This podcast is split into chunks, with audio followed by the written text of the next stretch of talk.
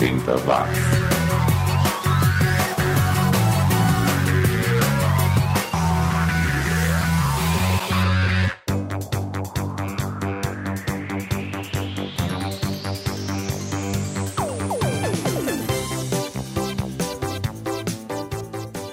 Subiu, tá na rede, tá na hora de tirar o pó dos discos e fitas cassete, botar pilhas novas no Walkman e abrir uma Keep Cooler bem gelada e voltar aos anos 80 para descobrir as novas velharias aqui no 80 Watts, o podcast de que há nove anos resgata os artistas e sons que ficaram perdidos no limbo do tempo. Eu sou o Xi e é muito bom contar com a sua companhia em mais uma jornada pelos 10 anos que mudaram o mundo. E nesta edição nós vamos ouvir artistas alemães, espanhóis, canadenses, jugoslavos e gregos.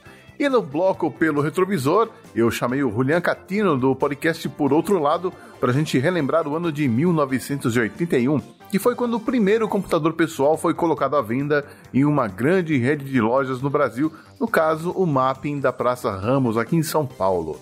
É, você tem ideia de como era a realidade dos computadores em 1981? Aguenta aí que já já a gente te conta como era a nossa relação com computadores no comecinho dos anos 80.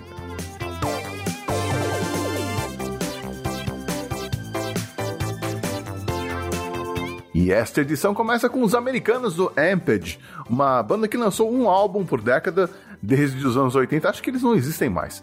School of Hard Knocks, música de 1987 que vai combinar com o Inside Out, música de 1985 dos alemães do Faithful Breath, uma banda que começou tocando rock progressivo nos anos 60 e acabou tocando heavy metal nos anos 80. Essa música está no álbum Skull, Sim, o mesmo nome da cerveja e tem um viking usando um chifre como copo. Só nos anos 80 mesmo.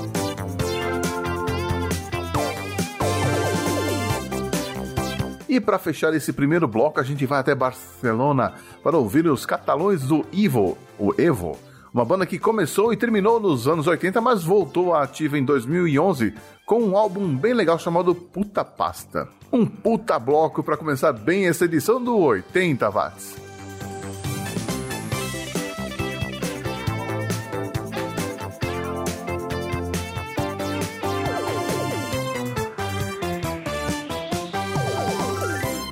Você está ouvindo 80 watts.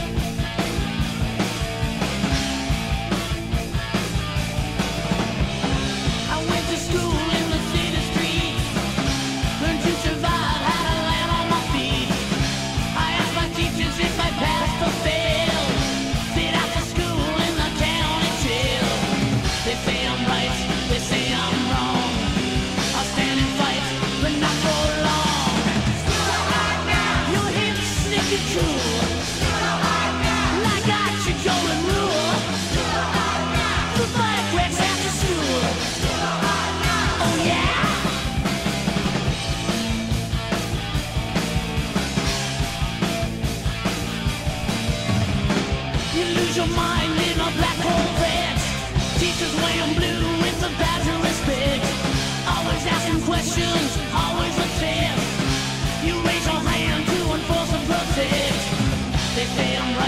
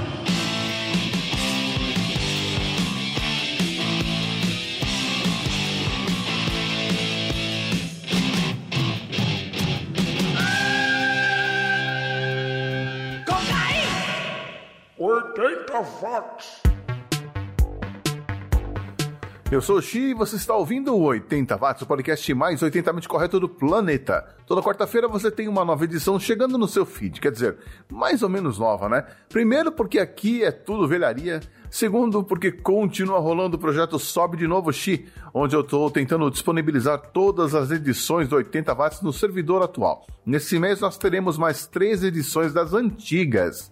E pode ser que você não tenha ouvido na época, então, apesar de ser uma edição antiga, ela é inédita para seus ouvidos. Neste mês eu escolhi três edições que vão estar no seu feed nos dias 10, 17 e 24. Já no dia 31, eu subo uma nova edição do Resumo do Som, contando mais uma historinha de uma música de sucesso dos anos 80. E qual será a música tema desta edição? Eu vou te dar umas dicas. É uma música que começa com um riff de guitarra super famoso de uma banda que não é flor que se cheire, mas que é tiro e queda. Tá fácil, hein? Então confira no dia 31 se você acertou. Enquanto isso, eu continuo por aqui soltando as novas velharias e a gente volta para a Alemanha, terra natal do Nation, uma banda que só lançou um LP na sua inexistente carreira. Acho que nenhum deles continuou na indústria da música, mas pelo menos conseguiram lançar esse LP em 1985, de onde eu tirei a faixa Don't Lose That Feeling. Na sequência, ficaremos com o Fierce Heart, banda lá de Chicago que gravou um LP em 1985 e outro em 2020. Vejam só vocês. Aliás, a banda foi reativada pelo guitarrista Rex Carroll. E no LP novo, eles regravaram essa música que a gente vai ouvir, Alpha Blood, um belo exemplo do hard rock dos anos 80, mas agora sem o vocal do Larry Wilkins. Segura aí que já já eu volto com o Pelo Retrovisor. 80 watts.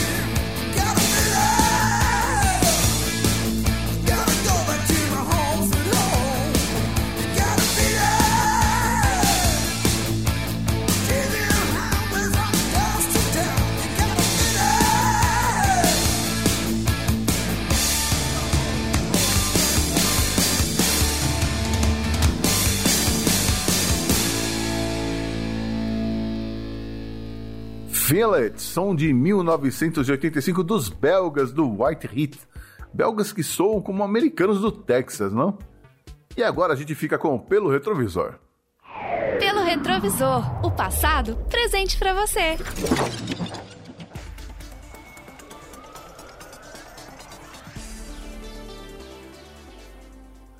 45 mil reais.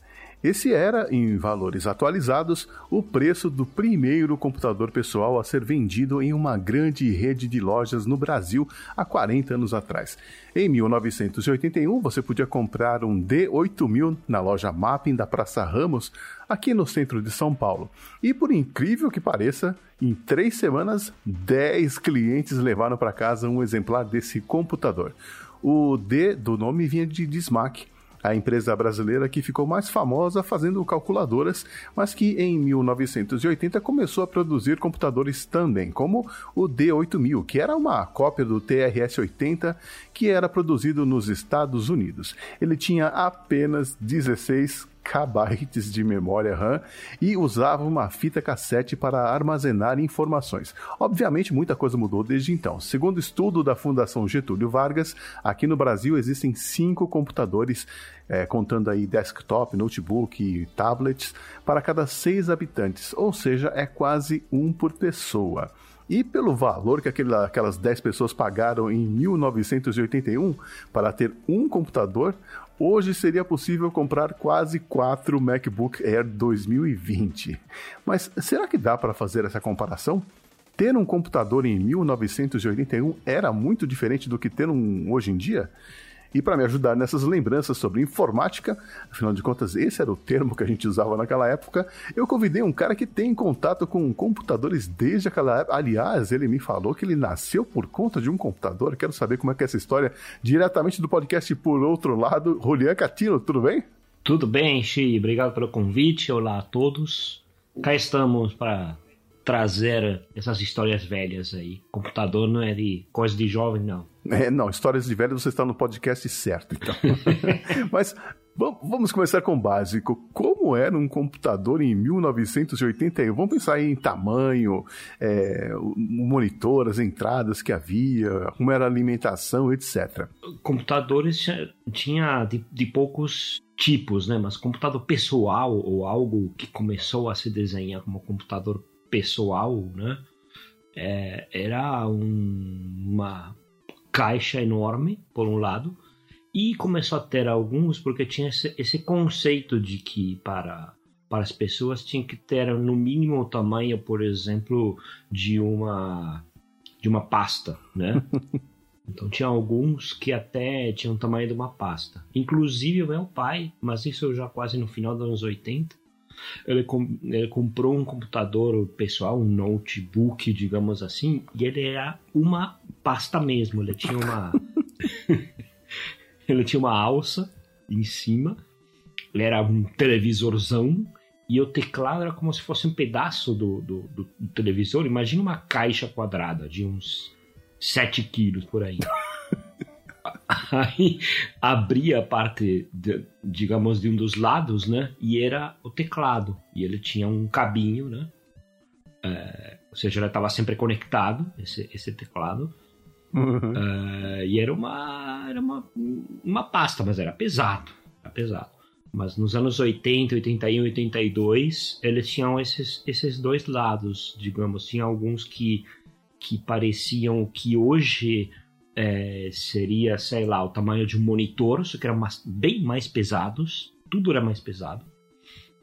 Ah, e tinha outros que era quase que parecia um bloco como eram depois os desktops, né? Mas era maior, era um blocão é, de um gabinete pesadão. É, isso os- computadores pessoais, né? Porque ainda existiam aqueles gigantescos que pareciam um armário, assim, que Ah, ficavam sim. em salas, ocupavam salas enormes, né?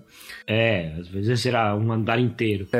Uma coisa interessante é que alguns computadores não tinham mouse, né? É, o mouse saiu depois, né? A maioria não tinha mouse, na verdade. E onde se gravava as informações? Tem várias, tem várias coisas importantes, legais, que tem interessantes, né? Que, que foram se adaptando, né? Primeiro que a forma a composição das coisas, por exemplo, para ficar conectando, né, não tinha cores. Então você não sabia o que plugar aonde, muitas vezes. e os primeiros computadores assim pessoais, os que eram pequenos, que, o que, que eles faziam? Eles não tinham o que seria o monitor. Então você tinha uma, um cabinho que plugava num lado do computador e do outro era uma antena de TV. Então ele pegava os, os, a, aquela parte da, da, antena de megahertz e você é, parafusava no, no, no, televisor, se você tivesse a sorte de ter um que a avó não estivesse usando, e você usava como monitor, usava para você ter o display, né? É, e também, bom, depois passou a ter uma série de outras vantagens, mas a outra era, bom, como solucionar a entrada? Então, alguns computadores vinham com fita cassete, ou seja, vinha é, do lado uma, uma entrada via fita, que já estava dentro do computador mesmo, estava inserido né, a parte dele, ou em outros, como um dos que eu tive nessa época, o primeiro, basicamente, uh, que nem era meu, era meu pai, na verdade, era da família. E a gente tinha um, um é, gravador, um tocador de, de, de, fita cassete que ficava o tempo todo do lado, que era para carregar programas. e... É, é, bem. Parece bem um absurdo, né? Mas é, era tá justamente. Tá ouvindo música? Forma. Não, tô carregando o programa. Isso.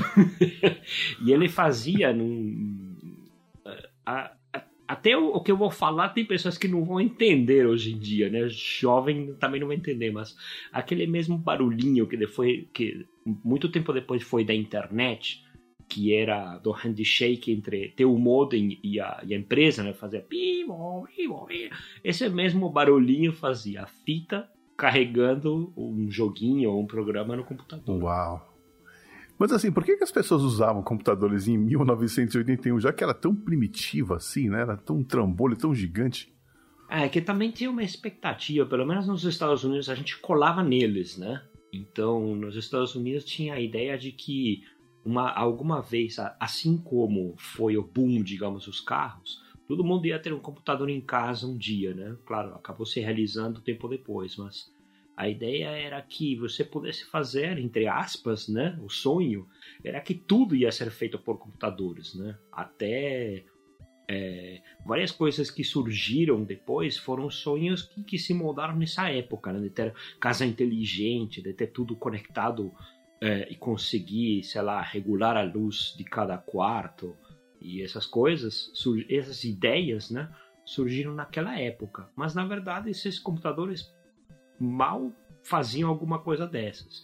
Os primeiros ainda nos anos 80, que eram, que eram personal computer, e que eram aqueles trambolhos, aqueles é, que seria hoje desktop, que era um gabinetezão quadrado enorme, que tinha é, vários problemas para você encaixar as coisas. O gabinete sempre era quadradão e não você colocava, tirava, colocava alguma coisa, dentro do computador ou algum acessório ou mais memória e não conseguia encaixar direito de volta. Era um desastre. Mas eles tinham é, várias, vários problemas, digamos, design. Mas assim, ah, o que, que eu faço com ele, né? A ideia em geral era resolver esses problemas, mas a verdade é que, por incrível que pareça, surgiu nessa época um dos programas que é utilizado até hoje, na verdade, claro, obviamente numa versão bem, bem mais atualizada, mas um dos, dos programas que ficaram é, é, mais é, populares foi o VisiCalc, que é a planilha eletrônica. Ah. Toda planilha eletrônica, Sheet, ela nasceu do VisiCalc, que nasceu no, nos anos 80 com a ideia, digamos assim, ah, no uso doméstico você pode fazer uma planilha para controlar suas contas de casa, por exemplo, né? As prestações do computador que você vai ficar 10 anos pagando, né? É, por exemplo, as 24 linhas para as prestações. É, mas como você falou aí, em 81, 81 foi um ano importante né, na, na informática, porque aconteceram várias inovações. Você lembra de algumas aí pra gente? Olha, para lembrar assim de cabeça, o mais importante, é, na verdade, é que a, apareceram assim primeiras empresas fazendo os computadores, né? Então tem, vamos lá nas, nas é, é, datas, né? 3 de abril de 81, Osborne Computer Corporation lança o que seria o laptop. Né? Uh, eu nem lembro de ter visto esses da Osborne, mas eu lembro de ter visto o, o, os segundos que seriam em 27 de abril, que a Xerox lança o Star. A Xerox fez Ah, Star. várias inovações em computadores. Assim como a IBM, né? É, a IBM, é, ela queria dominar o mundo, né? Então ela já estava no, no âmbito financeiro, digamos assim. Então ela já, entre aspas, dominava toda a parte de, de trabalhos que as empresas faziam, que era outro tipo de computador, né? Ah, mais para empresas mesmo. Só que queria ficar perto do que ia acontecer no uso doméstico. Só que ela, em termos de usabilidade, etc., ela meio que fez, digamos assim, uma startup, né? o que seria hoje uma startup, fez uma, uma, uma linha da, da empresa e falou: toquem aí, vamos ver o que, que vai sair. Aí saiu o, o- a- basicamente um computador da IBM, o 5150, encomendado para a Microsoft. Né? A Microsoft fez toda a parte de software e fez o primeiro sistema operacional para computadores pessoais. Né? Só que tem uma briga aí porque justamente a, toda essa ideia para, para fazer esse tipo de, de trabalhos foi feita pela Apple. E a Apple foi meio que rejeitada. Porque seu, seu, seu dono era um pouco é, difícil, de difícil trato. Ai, ai. Então ele, ele sempre teve problemas de idas e vindas é, entre, as, entre as empresas e com a Apple. Então quem, quem ficou sendo, digamos, o, o braço dos computadores pessoais na IBM foi a Microsoft. Aliás, esse sistema operacional que a Microsoft, entre aspas, desenvolveu, eu acho que é um nome que todo mundo que mexeu no computador um dia vai reconhecer, né? Que viria a ser o que a gente conhece como MS-DOS. que eu que me deu muito de comer em vários aspectos. Porque eu sempre, eu sempre digo o seguinte, Chico, que assim, mas isso muito depois, né? Mas sempre foi assim. Lá por 98, eu estava numa empresa e uma certa empresa, um certo banco que eu não vou falar, mas dominava todos os trabalhos de, de resgate e eles queriam ver todos os resgates, ou seja, de todas as maquininhas de, de sacar dinheiro, né, de ATM, todo todo relacionamento que tinha, eles queriam ter uma comunicação e chegar a um arquivo com esse lançamento falando que houve um lançamento.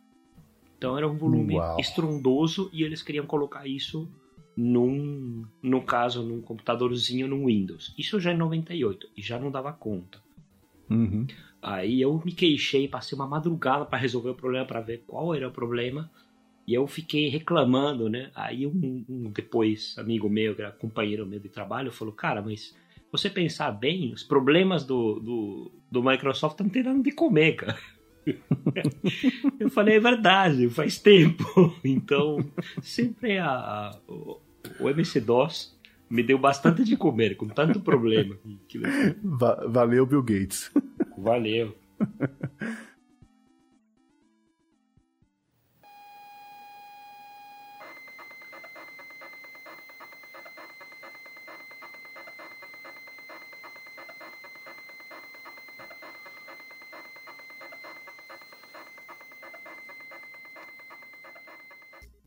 Bom, mas aí, quando é que foi que você teve o primeiro contato com um computador? Bom, é, Aliás, conta aquela história que você estava me contando nos bastidores aí, que você nasceu por causa de um computador. Como é que é, É.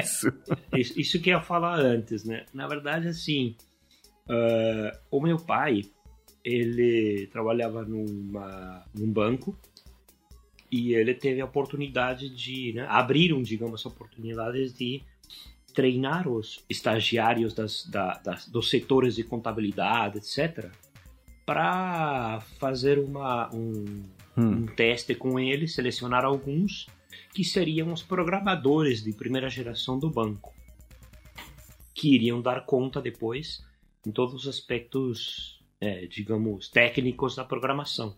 Porque o banco pagava isso em milhares de dólares para a IBM e queria meio que começar a formar sua turma, né? Isso nos, nos anos 60. Hum, Então, eh, o meu pai entrou nesse programa, começou a trabalhar em computadores desde então, desde, sei lá, 65, acho, por aí. caramba. Então, é, ele, com esse dinheiro, ele casou e teve dois filhos, o meu irmão e eu. Então, ele não teria casado, nem teria dado certo nada, porque ele, bom, trabalhava como um condenado, mas, mas ele conseguiu começar sua, sua vida profissional de verdade, e inclusive depois teve empresa, assim, peceria, software house, né? ainda nos anos 70. Então, ele meio que foi um, um dos pioneiros da, da informática na, na Argentina. Agora tá aposentado. Mas ele- e ele tem. Ele meio que se cansou dos computadores? Ele também evita ou não? Ele, ele continua apaixonado. Nossa, ele agora ele tem dificuldade até para mexer no, no, no celular. E, e ele cansa também. Abre o computador e fala: Ah, demora muito, tem muitas atualizações, não aguento. Eu falo: Tá, mas se você não abre por meses, é claro que vai ter um monte de atualização, né? Então agora virou um círculo vicioso em que ele não, não abre mais computador e deixa ele, ele curtir as plantinhas dele pronto. Mas assim, o meu primeiro computador, que não era meu, era mais meu pai, né? Ah, na verdade, um- o primeiro contato que eu tive foi com um, um desses trambolhos que eu falei, que era um, era um gabinete enorme, um monitor especial, que era quase o tamanho da TV, e um teclado daqueles que parecia que tinha sido forjado no, no aço. Nossa, o teclado parecia que pesava uns 5 quilos, era incrível. E era aquela tela preta, né, fosca, de brilho verde, mate e, e fundo preto. Uhum. Mas não cheguei a fazer grande coisa porque meu pai queria que tivéssemos um contato, mas era muito, muito complexo, muito difícil. Obviamente, o meu verdadeiro primeiro computador foi um, o que seria um Timex Sinclair, que era compatível com o que seria aqui o TK90X Que foi o meu primeiro. ou o Spectrum. É a mesma. O, a- o que tem muito no- no- nos Estados Unidos que continuou foi o, o ZX Spectrum. Então é essa plataforma, digamos assim. Mas o meu pai comprou de um cara que estava saindo do país. Então ele comprou o computador, o gravador, para carregar os programas. eh, e um- uma, sei lá, uns 30 joguinhos, umas 30 fitas de jogos. Então, podíamos jogar cada dia um jogo que a gente não cansava. É, né? aqueles jogos maravilhosos, né? Tipo um, pontinho branco na tela. Basicamente. Mas assim, mas tinha coisas interessantes. Olha só, entre esses jogos, tinha alguns que acho que se destacam, né? Um deles, aliás, apareceu e eu fiquei rindo e falei, nossa, quantas pessoas estão rindo sobre ele? Talvez entenderam a piada, mas não devem conhecer, ou algumas conhecem. Que é assim, tinha um dos jogos que era do Hobbit. Se chamava O Hobbit. Hum. E era um primeiro jogo, digamos, de adventure. É que daria nojo para alguém que vê um adventure hoje, né? Com 30 anos de desenvolvimento de sistemas e, e joguinhos, né? Porque o jogo era bem, bem ruim para você ver. Aparecia meio que uma tela pintada e falava: ah, você está em Elrond, você está no, numa passagem escura é, numa montanha, você vê uma chave, ah, você vê um, um elfo, você vê um goblin e tal. Então, em cima do roteiro do Hobbit, fizeram um joguinho onde você falava, vai para o sudeste, vai para o norte, mata o goblin com a espada. Você dava comandos, você fazia um inventário para saber que armas você tinha. Você falava inventory, você tinha que digitar. Aí ele voltava e falava: Ah, você tem uma, um machado e não sei o que, não sei o que lá, né? Mas tinha alguns truques no jogo, porque você era um hobbit, então você não tinha força para fazer nada, você não conseguia matar ninguém, você era um anãozinho, né? Então, o meu irmão, que era o único que tinha lido O Senhor dos Anéis naquela época, Ele jogava. é, ele dava as instruções pra gente e a gente ia jogando. E no Big Bang Theory aparece o Sheldon jogando esse joguinho. Ah, Tipo, emu- e- emulando Uhum. e jogando. Cara, que loucura. Eu achava. Isso aí é um- aquele Oregon Trail, né? Que depois não chegou pro Windows, né? Pro DOS, aliás. É, a- Você chegou a usar esse? Não, não, não, mas ouvi falar, assim, tava nem, também dava pra é, é, ver os inventários, o que você tinha e dar algumas ações, né? Uhum, e tinha umas imagens já. É, porque era já, é, Já era era algo já texto. mais elaborado em que você conseguia falar, mas também tinha algo parecido com esse adventure, né? De você falar. Se Uhum. você falasse que fosse para um lado, o, o jogo ia para um lado, e se você falava para ir para outro caminho, o, o jogo ia para outro lugar, né? Tinha vários Uhum. Eu, cenários. eu adorava, eu adorava esses joguinhos desse tipo. Um dos meus favoritos de todos os tempos foi o Indiana Jones. É, era, esse, esse jogo era, digamos, um, o, o pai desse, então era, era bem mais rudimentar, mas a ideia era a mesma. Por isso que eles evoluíram tanto esses jogos das Adventure, que você vê hoje e fala, nossa, É. quanta coisa dá pra fazer, mas Uhum. na verdade era bem rudimentar, essa ideia era a mesma. Uhum. Mas era fascinante, né? Você estava conversando com o computador. É, exatamente. Não só isso, quanto eu aprendi nessa época a dar uma hackeada no sistema, porque assim, é, enquanto o jogo tava carregando, que fazia aquela. Se você começasse a, a- a apertar o teclado desesperadamente, ele acabava por travar no meio. E aí você consiga ver o código. E aí eu comecei a olhar e falar: olha, essas são linhas de código.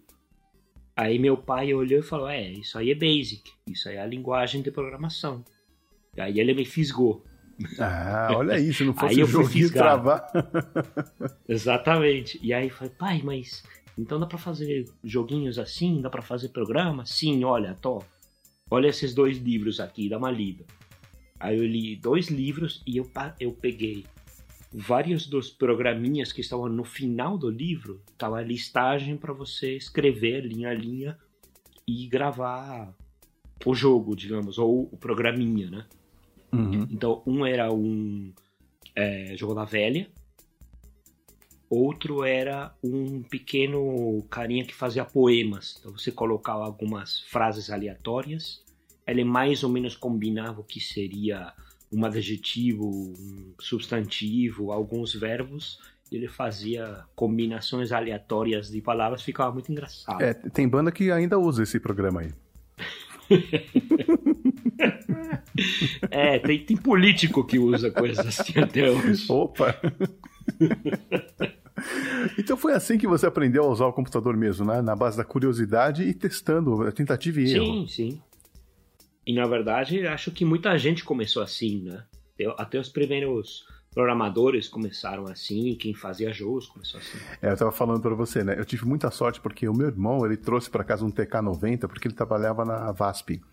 E ele trouxe, foi o primeiro contato que eu tive com o computador. Foi com o TK-90 a gente entrou naquelas BBS pra tentar se comunicar com alguém, né? E era uma loucura, não aconteceu nada, mas eu fiquei fascinado com aquilo. Eu fui pro Japão e quando eu voltei, eu fui trabalhar numa escola de inglês e a dona da escola estava querendo abrir um laboratório de informática, que na época era uma inovação. E ela perguntou, né, se eu conhecia de computadores, eu sabia instalar e coisa e tal. E eu, na maior cara de pau, falei, sim, eu sei tudo. e ela Sim, eu comprou, aprendo. é, ela comprou uns seis computadores, uns 386. Acho que era com Windows 3.1. Naquela época já era nos 90 isso, né? Sim, sim. E eu- nessa época o computador ainda era um trambolho, né? Inclusive tinha coisas que eu eh, nessa pesquisa que a gente fez para falar sobre esse assunto eu lembrei que tinha botões que não existem mais nos computadores, eu acho, né? Tinha um botão turbo, você lembra disso? Lembro, claro. E ficava um número aceso. Era meio que proibido na empresa apertar, apertar o turbo. Que você colocava. Você tinha um número que eh, ficava lá em- no display digital, né? 166 ou 40. Era uma coisa assim. E eu não entendia nada. Você sabe que é, ne- nessa época eu comecei a trabalhar na empresa do meu pai como um pouco de tudo, né? E era programador, mas também meio que suporte, né? Era o cara do suporte dos usuários. Então muitas vezes chegava é, base de dados com problema para consertar ou coisas assim. Então eu aprendi as coisas assim. E também a gente tinha aqueles restos de computadores, digamos assim, então você montava um Frankensteinzinho. Só que naquela época era mais complicado, né? Então, tipo assim, putz, quebrou não sei o que lá desse computador. Ah, mas o, O HD tá bom, tá? Então pega esse HD e coloca no outro computador. Mas não era tão simples assim. Aí você começa a fazer esses Frankenstein. Não era tão simples assim. Às vezes, o, o- dentro do, do que seria o desktop, era tão ruim as coisas que você não conseguia colocar tão fácil Uhum. fisicamente o HD. Ele não entrava, ele não encaixava fisicamente. O tamanho dele era tal que, que não tinham planejado que no gabinete alguém poderia tentar colocar mais um HD. Aí não entrava. Aí você deixava a máquina aberta com o HD em cima, né? Coisas que hoje você fala, nossa, mas como assim? é. E também essas coisas de que os, o- o- a- nem as entradas direito da- das coisas funcionavam, né? Nem eram tipo, é, digamos assim, como, como são hoje, tomadas que não entram dos dois lados, só entram de um, né? Então, cabo USB você não vai colocar errado, porque de um, de um lado invertido ele não entra, do outro ele entra. Esse- tipo de coisas não existiam, você precisava saber. Uhum. E, e fa- e faltava muita padronização também, né? Não era uma coisa que todo computador era igual. Você tinha que entender daquela máquina, né? É, não existia padronização, não existia uma outra coisa que também até até para falar, né, né, voltando ao TK90X, tinha um dos jogos que eu joguei muito até zerar, que se chamava Manic Miner. E ele tinha uma musiquinha que era o. É uma música do Grieg, o Rei da Montanha. É, é bem característica. Nossa, ficou gravada no meu cérebro na minha infância.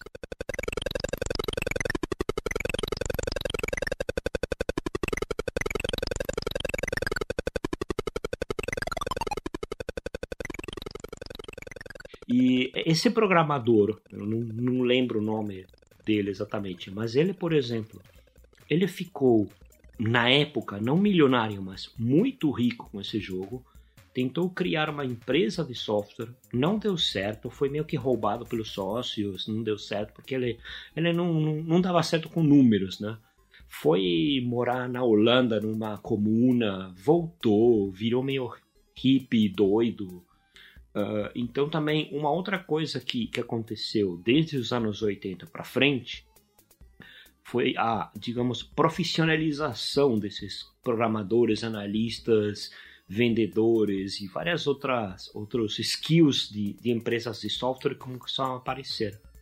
E é, isso foi toda uma transformação ao longo do tempo em que hoje a gente vê a coisa muito mais estruturada, porém com menos é, não vou dizer criatividade, mas pelo menos as coisas estão mais estabelecidas. Antes não havia uma linha que separasse quem fazia suporte de quem estivesse fazendo uma alteração de um bug, de quem estivesse criando a sua empresa. Né? Uhum, Tá tudo junto. uhum. É, você tinha um conhecimento mais globalizado, vamos dizer assim, do que, que era, né? O que envolvia o trabalho com computadores, né? Sim, sim. E até para Que também era mais simplificado também. É, e até para e, e os campos também utilizados, por exemplo, até para não não vou, não- é uma crítica, né? Mas eu vejo agora pessoas falando sobre inteligência artificial e, e você tem uma ideia de co- como vários é, várias soluções da, da inteligência artificial hoje na mídia, no tratamento massivo de dados, se dá pelo trabalho para no estudo de padrões, parece que a inteligência artificial é estudar padrões, mas isso é só um leque, né? Ela, ela a própria inteligência artificial aplicada nos computadores, tirando a matemática que é até mais mais antiga, mas assim a aplicação de sistemas especialistas foi evoluindo tanto e foi se diversificando de tantas maneiras que hoje falar só sobre isso, né? se você for pensar lá atrás, sequer alguém ia, ia, pelo menos uma pessoa comum ou que não conhece os computadores, não ia acreditar se você falasse, olha, esse computador ganha de você no xadrez. Não é que ele joga xadrez, ele ganha de você. E ganha de você e dá risada. Uhum, O cara fala, não, pode ganhar de mim que eu sou ruim, mas do mestre não vai ganhar. uhum. E ganha. então, é, isso também, hoje, parece tão trivial que é, é como se a gente não colocasse na sacola da inteligência artificial mas também um campo da, da, da pesquisa sobre o pensamento, a inteligência e a, a, a forma de solucionar problemas. Né? Então, hoje, a gente tem uma ideia por causa de tudo que foi percorrido no passado. Que, aliás, foi um longo caminho, né? Se a gente parar, voltar lá para 81, é, a gente não tinha nem muitos filmes famosos, né? Que, que a gente associa com computadores, como, por exemplo, jogos de guerra. Não, em 81 não existia, o filme é de 82, ou 83, uma coisa assim. Né? Blade Runner também, 82. Então tem vários. Basicamente a gente tinha o quê? 2001, uma Odisseia no Espaço, que tinha um computador lá, né? É, a nossa, a nossa ideia é, é legal ver nos filmes como a nossa ideia do computador foi, foi mudando através do que dá pra ver nos filmes. Até em Blade Runner aparecem ideias mais avançadas por causa do roteiro de Philip K. Dick, mas pelo menos de que eh, houvesse eh, um ser criado biônico que conseguisse interagir e não tivesse nenhuma diferença visível de um ser humano, por exemplo. né? Uhum. Será mais um sonho. Só que tinha também essa ideia de, de que, né, meio que um Frankenstein, né, de que esse, esses computadores iam dominar o mundo ou depois, como aparece agora em outros, em outros filmes, né, de que a gente acaba sendo conquistado, entre aspas, tipo Matrix, por computadores, né. É, acho que a única coisa naquela época que a gente não previa é que, da mesma forma que a inteligência artificial cresceu exponencialmente, a estupidez humana também evoluiu muito. Então, assim, Sim, exatamente. acho que é por isso que eles vão acabar controlando a gente, sabe? É, na verdade, até a, a, a roda já controla a gente, dependendo do, de como você for ver. Mas e você sente saudade de alguma coisa daquela época dos computadores antigos, trambolhões? Olha, os sonhos que foram derrubados é que eu tinha o, o sonho, talvez por meu pai também ter uma software house, e eu trabalhar tanto tempo em desenvolvimento de software antigão, assim tal.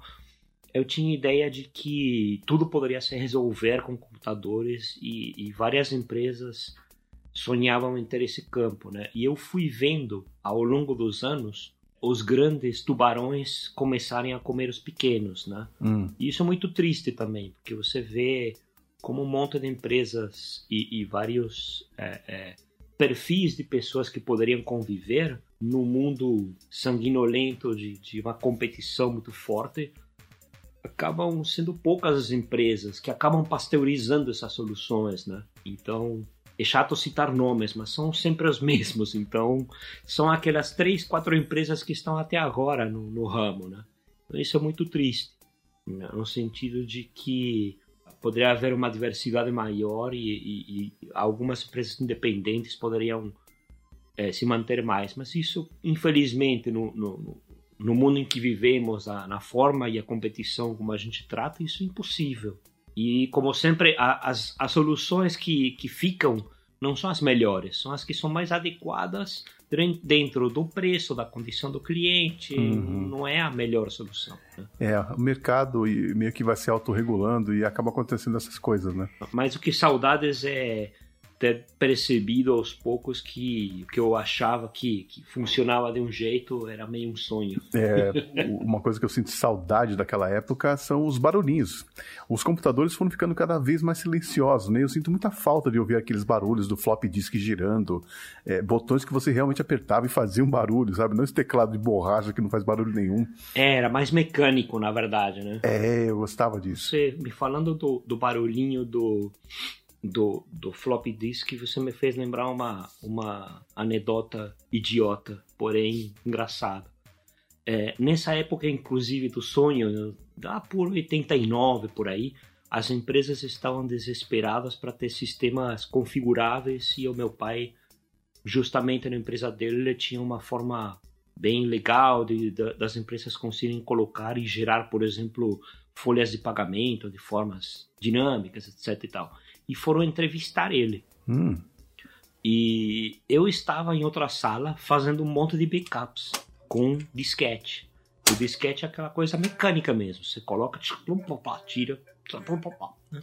Então você, nesse momento em que eu estava fazendo algum movimento de tirar e pôr os disquetes, o, o cara da produção que estava vigiando a outra gravação falou: faz isso de novo.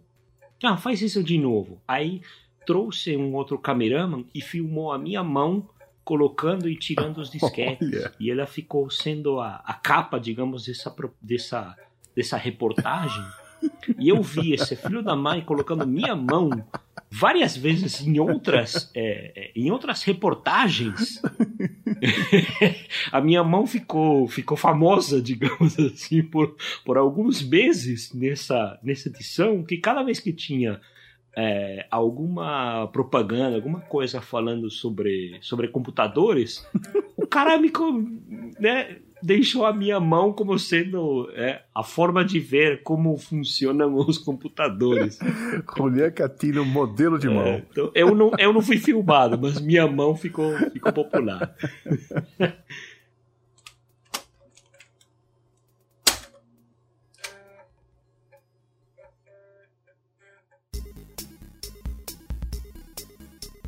Outra coisa que também é, os, os filmes traziam isso, nunca aconteceu, né?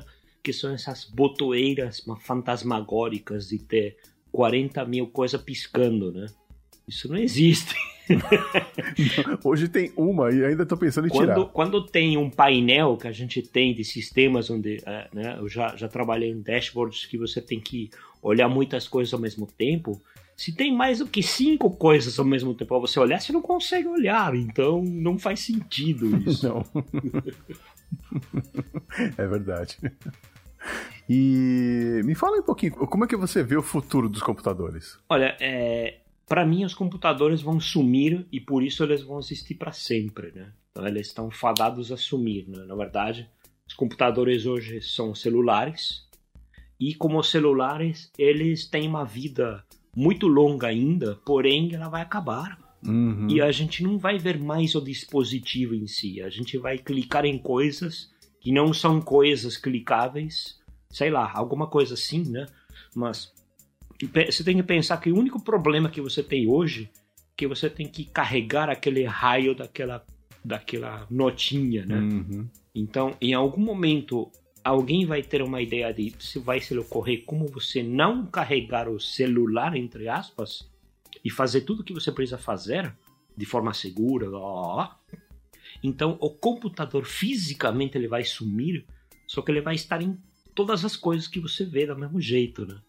Então, para mim, futuro em termos físicos de computadores é isso. Mas a parte de programação já ficou tão, digamos assim, é, encaixada em cada, em cada área que em cada área vai ter uma, uma vida própria.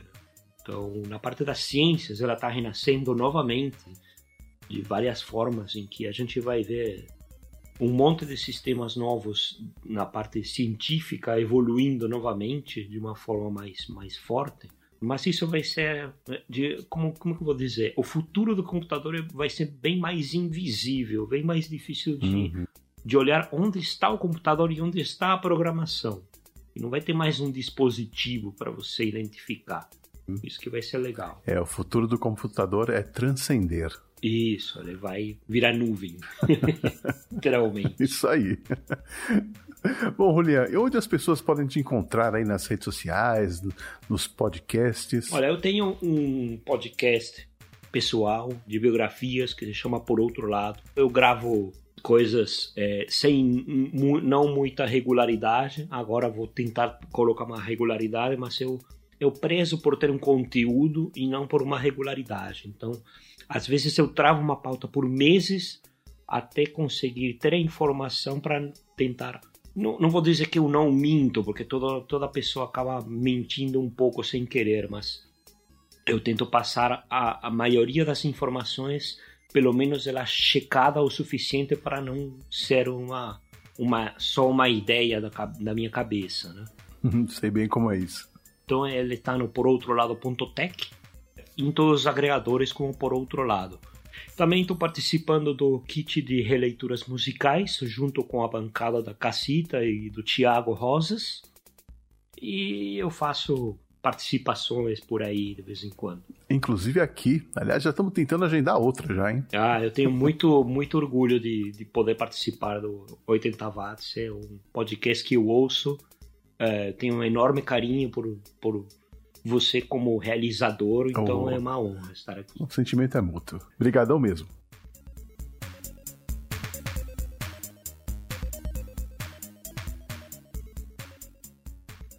Pelo retrovisor. O passado presente pra você. Quem é que acorda todo dia bem cedinho e faz tudo com carinho pra você despertar? Põe a mesa, faz o lanche, o cafezinho e ainda sobra tempo pra de todos cuidar. Quem é que faz tudo com amor e põe na mesa o melhor sabor? Aqui tem Doriana, gente logo vê os elogios são todos pra você. Com Doriana, o sabor que a gente logo vê é Doriana, os elogios são pra você.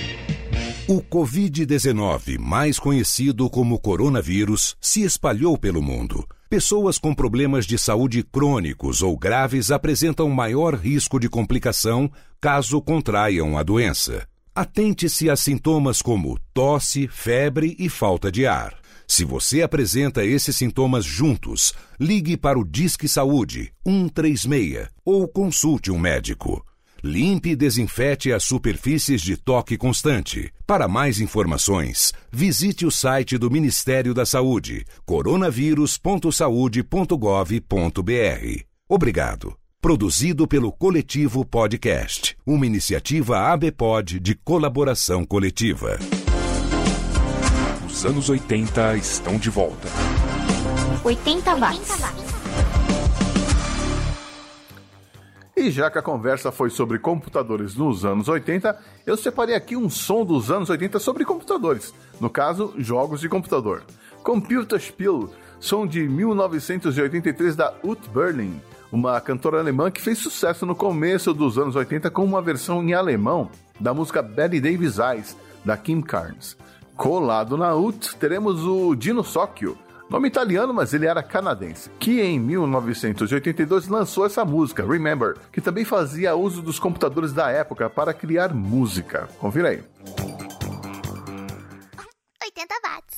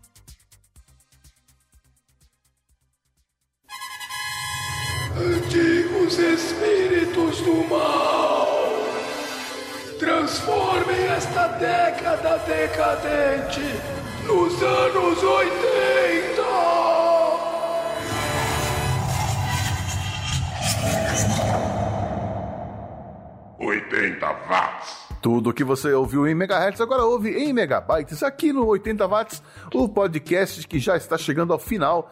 Passa muito rápido, né? E se tudo passa, talvez você passe por aqui na semana que vem para curtir mais uma edição do 80 watts. E deixa eu aproveitar para mandar um abraço para os produtores virtuais, aqueles que acreditam e apoiam esse humilde podcast. Muito obrigado mais uma vez, Fabiano Forte, Marcos Colucci, Ricardo Banniman, do Auto Radio Podcast, Cello Machado, do Podcast de Garagem e Danilo de Almeida, do Doublecast. E já ouviu esse disco? Vocês são demais. E a saideira desta semana começa com o Prison Shade, banda lá de Ottawa, no Canadá, que nem chegou a lançar um álbum nos anos 80, só um EP com quatro músicas em 1987. Mas essa faixa que a gente vai ouvir eu achei numa fita demo, Lying in My Bed, que deve ter sido gravada em 87 também para um futuro álbum que nunca aconteceu. Uma pena a banda fazer um som muito legal. Depois teremos o Monica's Interval, banda de Chicago que lançou um LP em 87 e um EP em 89, antes de sumir do mapa. Eu achei essas duas bandas em um canal do YouTube chamado In Depth Music, que é especializado nas raridades dos anos 70 e 80. Vale a pena conferir o acervo deles. Ainda neste bloco, a gente vai ouvir uma banda dark da Iugoslávia, vejam só vocês. É o Morbid Imnoti. E Put são de 87. Eu não sei se eles agora são considerados eslovenos, croatas ou sérvios. Só sei que a música é ótima e lembra muito os Sisters of Mercy. Então, eu acho que o senhor Ricardo Banniman do Auto Radio Podcast vai gostar. E fechando tudo isso, teremos o filme Noir e The Cry, som de 1987, o filme noir que era da Grécia. Grécia que sempre surpreende quando o assunto é anos 80. Eu não sei se eu já comentei aqui que nas minhas pesquisas os dois países que mais me surpreendem são a Grécia e a Bélgica. Como tinha banda legal nesses países nos anos 80. E era isso que eu tinha para hoje. Tá curtindo esse novo formato? Me conta o que achou nas redes sociais ou pelo e-mail programa80watts@gmail.com. Obrigado por ficar comigo até agora e a gente se vê no passado. Um abraço. 80 watts.